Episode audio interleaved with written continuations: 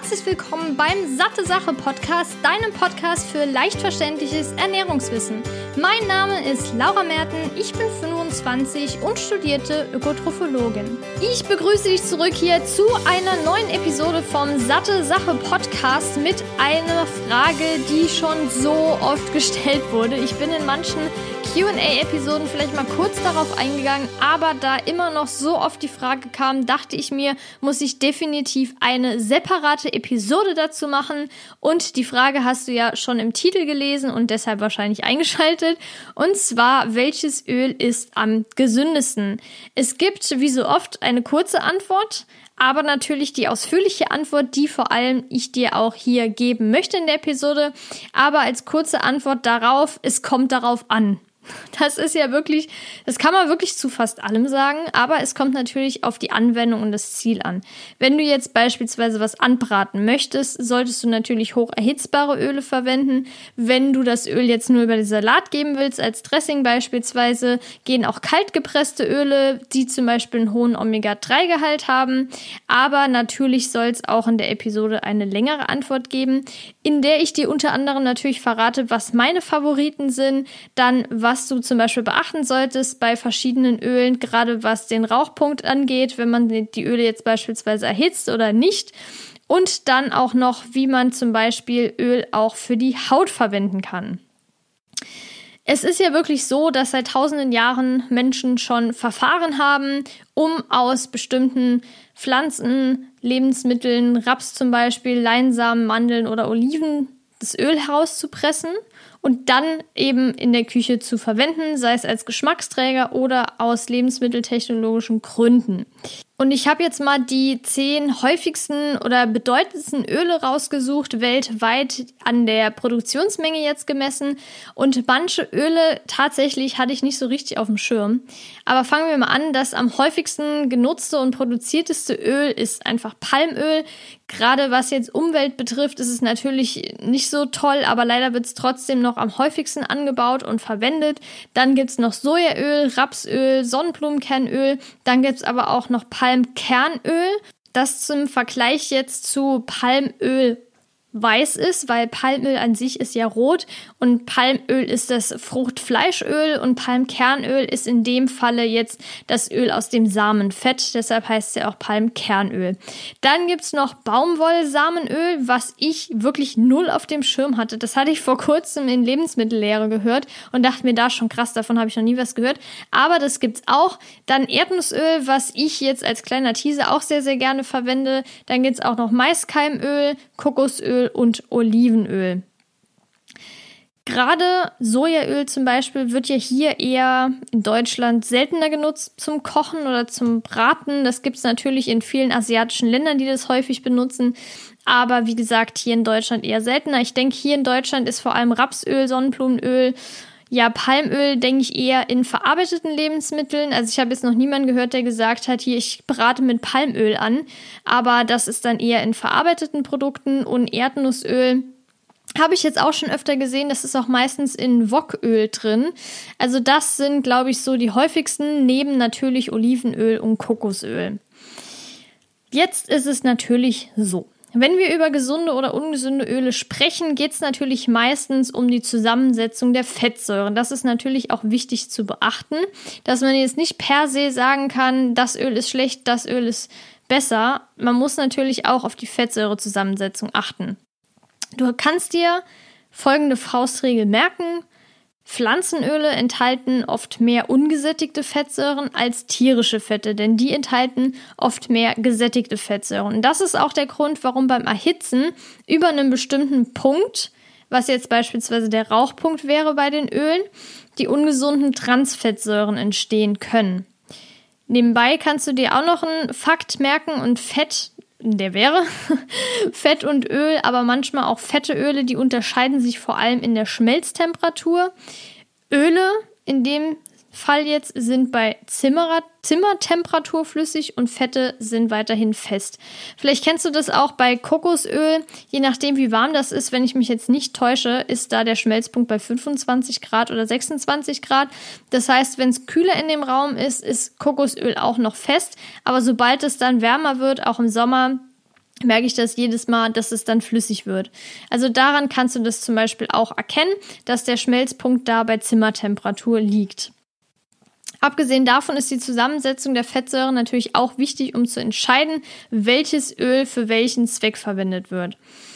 Einfach und mehrfach ungesättigte Fettsäuren, die sind zwar auf den ersten Blick super gesund, aber wenn sie allerdings jetzt erhitzt werden, verlieren sie einige positive Eigenschaften und es bilden sich eben diese Transfettsäuren.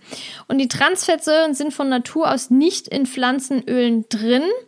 Die entstehen nämlich dann bei der Erhitzung oder bei der Fetthärtung und deshalb gilt auch gehärtetes Fett eher als ungesund. Oder aber auch zum Beispiel beim Fettverderb können die auch entstehen. Und jetzt aber wiederum in tierischen Fetten, wie beispielsweise Milchfett, da sind die Transfettsäuren von Natur aus vorhanden. Allerdings gelten die Transfettsäuren natürlich, wie ich ja gerade eben schon gesagt habe, als alles andere als gesund und es gibt auch spezielle Wirkungen oder Nachteile, die denen eben nachgesagt werden. Das ist zum Beispiel einfach, dass äh, das zu Herzerkrankungen führen kann, beziehungsweise die Entstehung von Herzerkrankungen fördert und auch Arteriosklerose, also die ähm, Verkalkung von Arterien grob gesprochen. Das heißt, die Arterien gehen zu und daraus kann sich dann letztendlich auch ein Herzinfarkt entwickeln, schlimmsten Falle. Äh, aber dann gibt es aber auch noch die Wirkung, dass es Krebs fördern kann, gerade bei hohen Aufnahmen, oder dass es auch den Stoffwechsel negativ beeinflussen kann. Also das sind wirklich ziemlich miese Dinge, wenn man zu viele Transfettsäuren auf sich aufnimmt. Das sollte man dann wirklich vermeiden. Und die findest du aber gerade jetzt beispielsweise bei sehr stark erhitzten Sachen wie auch Chips, weil die werden ja auch oft sehr, sehr heiß gebraten und frittiert, aber auch in so Dingen wie Blätterteig und ähnlichen Teigprodukten jetzt. Oder beispielsweise auch bei Pommes.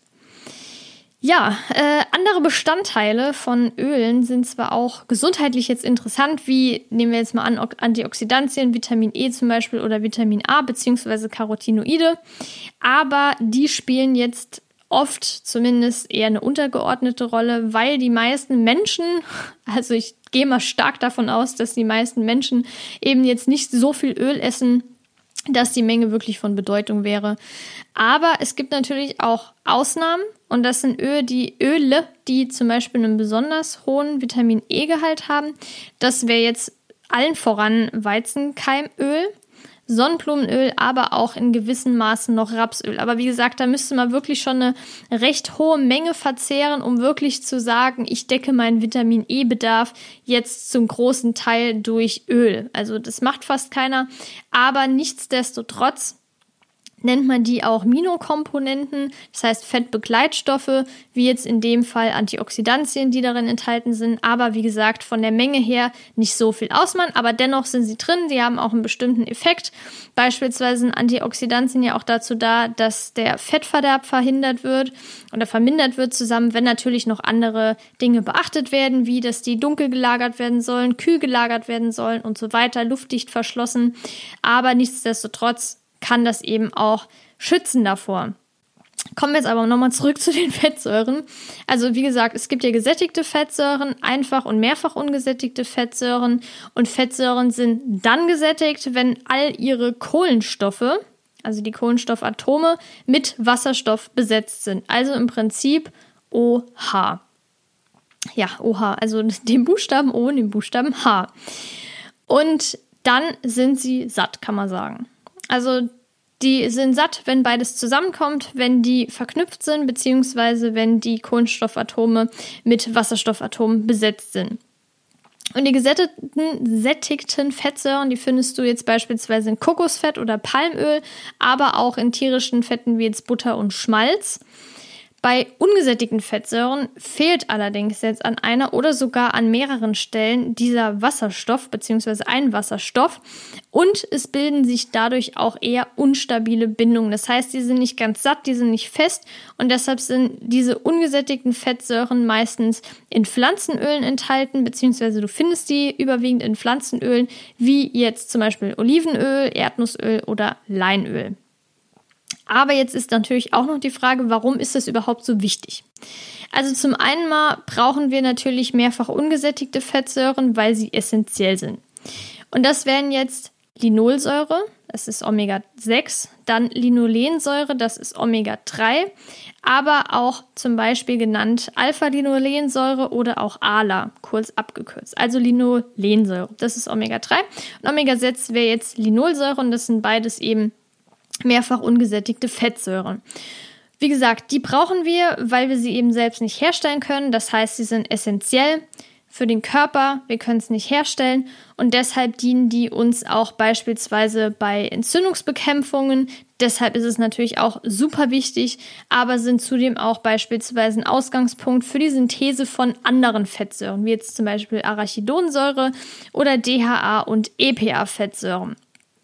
Das Problem ist, dass diese DHA und EPA-Fettsäuren, die natürlich umgewandelt werden, aus pflanzlichen Produkten, aus pflanzlichen Lebensmitteln eine sehr, sehr geringe Umwandlungsrate haben, es sei denn jetzt beispielsweise ausgenommen von Algen und daher nur durch tierische Lebensmittel wie zum Beispiel fetten Seefisch ähm, ja sehr gut aufgenommen werden können bzw. umgewandelt werden können.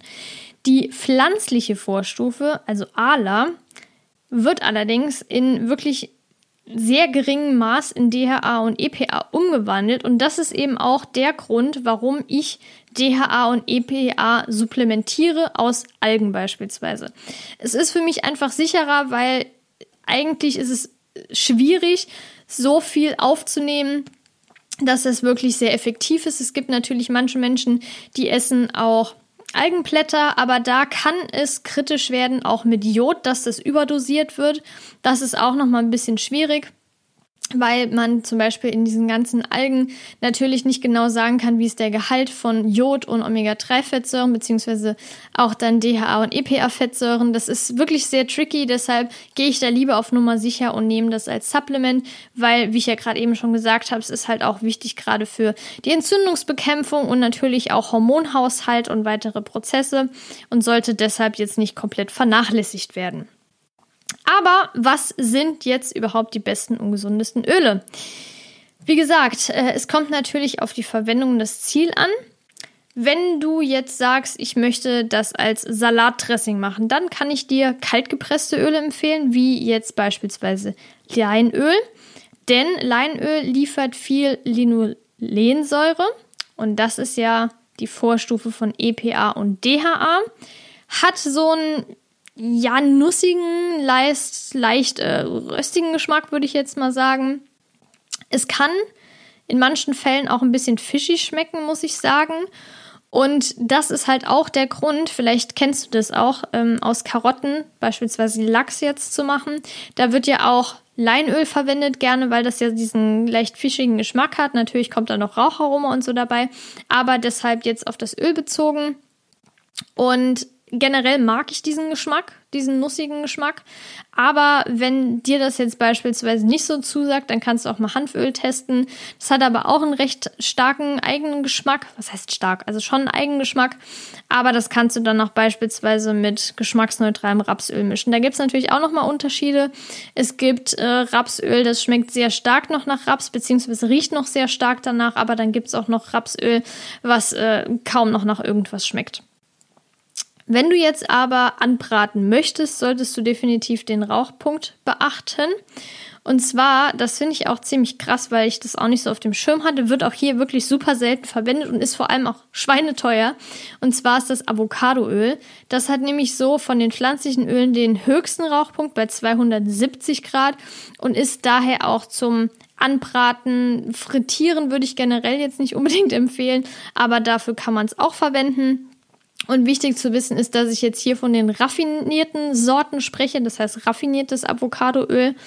Wenn es jetzt um, unraffi um die unraffinierte Variante geht, die haben generell immer niedrigeren Rauchpunkt, aber bei manchen ist es trotzdem noch möglich, damit anzubraten, bei anderen allerdings nicht mehr. Was natürlich auch noch einen hohen Rauchpunkt hat, ist Kokosöl, Sonnenblumenkernöl und Erdnussöl. Da liegt es bei allen drei ungefähr bei 232 Grad.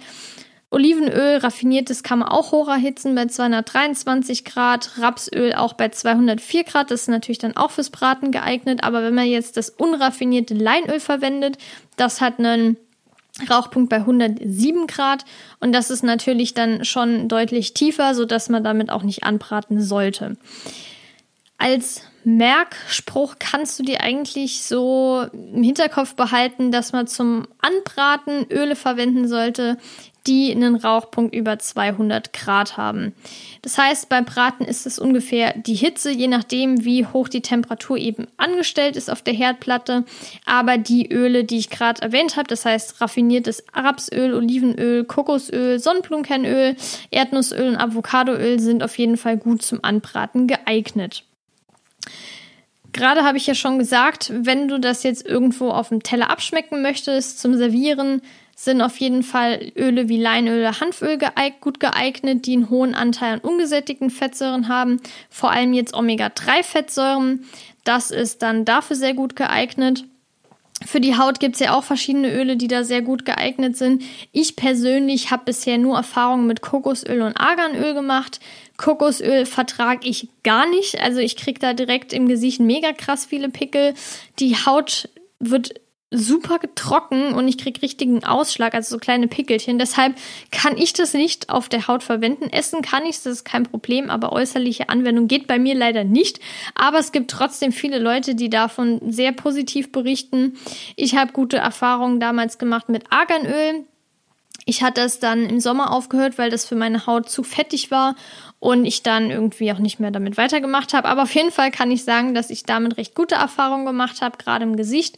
Aber es gibt auch viele Leute, die berichten, dass zum Beispiel Jojobaöl auch sehr, sehr gut geeignet ist. Also da habe ich auch schon oft gehört oder gesehen, beispielsweise bei Instagram, dass da super Ergebnisse auch damit erzielt werden. Gerade bei Leuten, die eine trockene Haut haben, aber auch bei Leuten mit einer Mischhaut.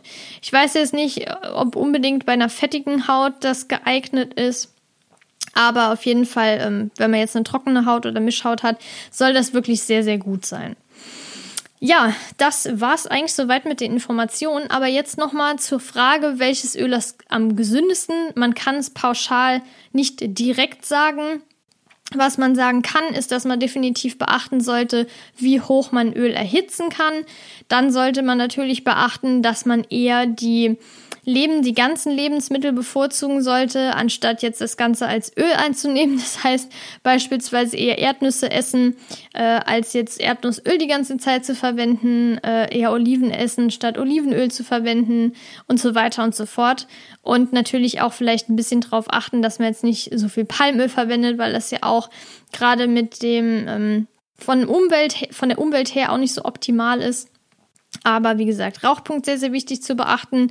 Dann nicht zu viel Öl zu essen, also jetzt auch nicht zu denken, ich muss jetzt irgendwie meinen Antioxidantien, ähm, beziehungsweise ja, diese Menge essen, die ich jetzt beispielsweise an Vitamin E brauche, das muss ich dann alles über Öl decken, das ist auch nicht richtig. Aber was meine Meinung ist und was auch aktuell so der Stand der Wissenschaft ist, ist einfach, dass wenn man jetzt Öl verwendet, beispielsweise zum Braten, wenn man jetzt ein hocherhitzbares Öl verwendet und jetzt vielleicht nicht jeden Tag da äh, vier Esslöffel Öl in die Pfanne knallt oder irgendwas Frittiertes isst, isst, sondern zum Beispiel zum Anbraten Esslöffel Öl oder ein Teelöffel Öl benutzt, je nachdem, wie die Pfanne beschichtet ist, braucht man das ja auch gar nicht unbedingt. Es ist halt überwiegend Geschmacksträger. Deshalb verwende ich das beispielsweise auch. Ich nutze eher Raps- oder Erdnussöl. Das sind so meine Favoriten weil Kokosöl in manchen Gerichten halt nicht so gut passt zum Anbraten, weil der Eigengeschmack ja schon noch bleibt, würde ich jetzt mal sagen. Aber das ist auf jeden Fall auch nochmal wichtig zu beachten. Was ich natürlich auch gerne mache, ist als Dressing Leinöl zu benutzen. Es gibt natürlich auch Dressings, die kann man ohne Öl machen, aber ich mag den Geschmack. Und ein bisschen Omega-3 ist da ja auch noch drin. Es wird natürlich, also es ist ja drin, nicht nur ein bisschen, aber damit meinte ich eher, dass die Umwandlungsrate in DHA und EPA nicht so hoch ist, aber dennoch benutze ich es. Aber wenn jetzt jemand sagt, er würde gerne seinen Großteil von Fetthaushalt über Öle decken, würde ich eher davon abraten, weil das ja auch einfacher ist, davon die Kalorien aufzunehmen, als wenn man jetzt beispielsweise einen Esslöffel voll Leinsamen isst, gequollen beispielsweise, oder ob man jetzt eher ähm, ja, Avocado isst oder verschiedene Nüsse, anstatt das Öl zu benutzen, würde ich, wie gesagt, die ganzen Lebensmittel bevorzugen. Und was natürlich auch wichtig zu beachten ist, sind der Anteil an den verschiedenen Fettsäuren. Das heißt, aktueller Stand ist, dass gesättigte Fettsäuren schon eher eine negativere Auswirkung auf die Gesundheit haben als jetzt ungesättigte Fettsäuren. Aber wenn man jetzt zum Beispiel einen geringen Teil an gesättigten Fettsäuren in seiner Ernährung hat, stellt das keinen direkten negativen Effekt dar, gerade bei gesunden Personen. Aber was man definitiv vermeiden sollte, sind Transfettsäuren.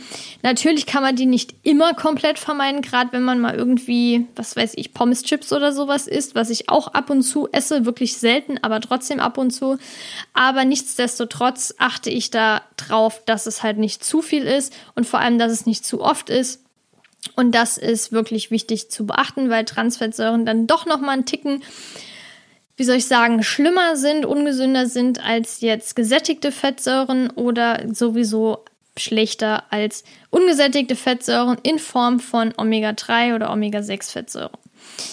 Ja, ich hoffe, ich konnte die Frage jetzt weitestgehend beantworten. Wenn du noch Interesse an weiteren Themen oder beziehungsweise weitere Fragen zu diesem Thema hast, kannst du die gerne per Mail schicken an hallo@sattesache.de oder eben auch bei Instagram. Einfach satte Sache, kleingeschrieben, ähm, einfach fragen. Vielleicht kann ich dazu ja nochmal irgendwie eine Ergänzung machen oder so.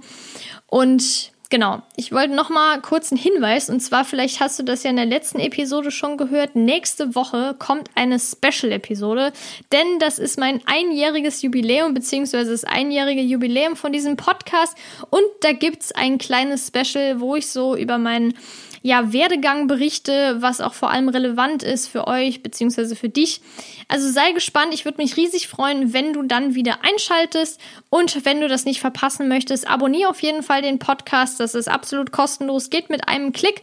Und wenn dir die Episode gefallen hat, dann würde ich mich natürlich auch sehr über eine Bewertung, über eine Rezension hier bei iTunes beispielsweise freuen oder auch bei YouTube, das geht ja auch ganz easy. Und dann freue ich mich, dich bei der nächsten Episode wieder begrüßen zu dürfen. Und bis dahin wünsche ich dir einen schönen Tag. Deine Laura.